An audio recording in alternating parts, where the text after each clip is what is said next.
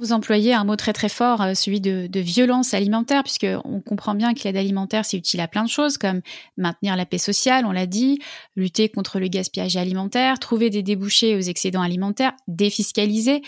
Et le bénéficiaire dans tout ça est une variable d'ajustement. Alors c'est tout ça que vous appelez la violence alimentaire?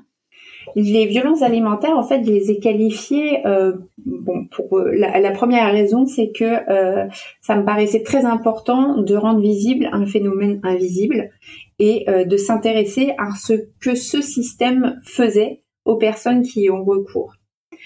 du coup, en aucun cas, il est question de dire que l'aide alimentaire est violente. Bien au contraire. Euh, dans mon analyse, je vois à quel point, grâce aux dons, les bénévoles arrivent à mettre en place une forme d'économie morale et résistent. Mais euh, malgré tout ça, l'injustice est prégnante. On est, face, on, est dans un État qui a ratifié des traités internationaux, donc qui devrait tout faire pour mettre en place le droit à l'alimentation, où la nourriture est produite en abondance. Hein, on se balade dans la rue, on a maintes propositions de denrées, donc euh, l'alimentation circule, ce n'est pas le problème. Mais on a des processus de confiscation et euh, un accès qui est rendu difficile pour certaines personnes.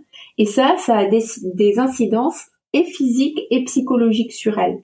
Physiquement, on constate en fait que les personnes qui ont recours à l'aide alimentaire, surtout pendant des années, vont avoir des problématiques de santé, de l'obésité, de l'hypertension artérielle, euh, des problèmes euh, d'anémie par exemple, des problèmes dentaires. Euh, et puis, il y a tout un impact psychologique. Et cet impact psychologique, on en parle peu parce que c'est sournois.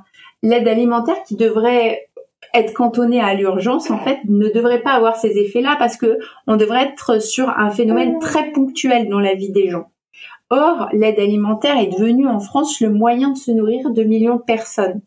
Et à ce titre-là, subir le contrôle, ressentir la honte, considérer euh, que le fait qu'une maraude ne puisse pas passer est une menace euh, vivre l'inversion de la faute quand on nous donne pas accès à des produits de qualité, mais qu'on nous donne des recettes dans lesquelles on nous invite à suivre un équilibre alimentaire pour la santé euh, de nos enfants.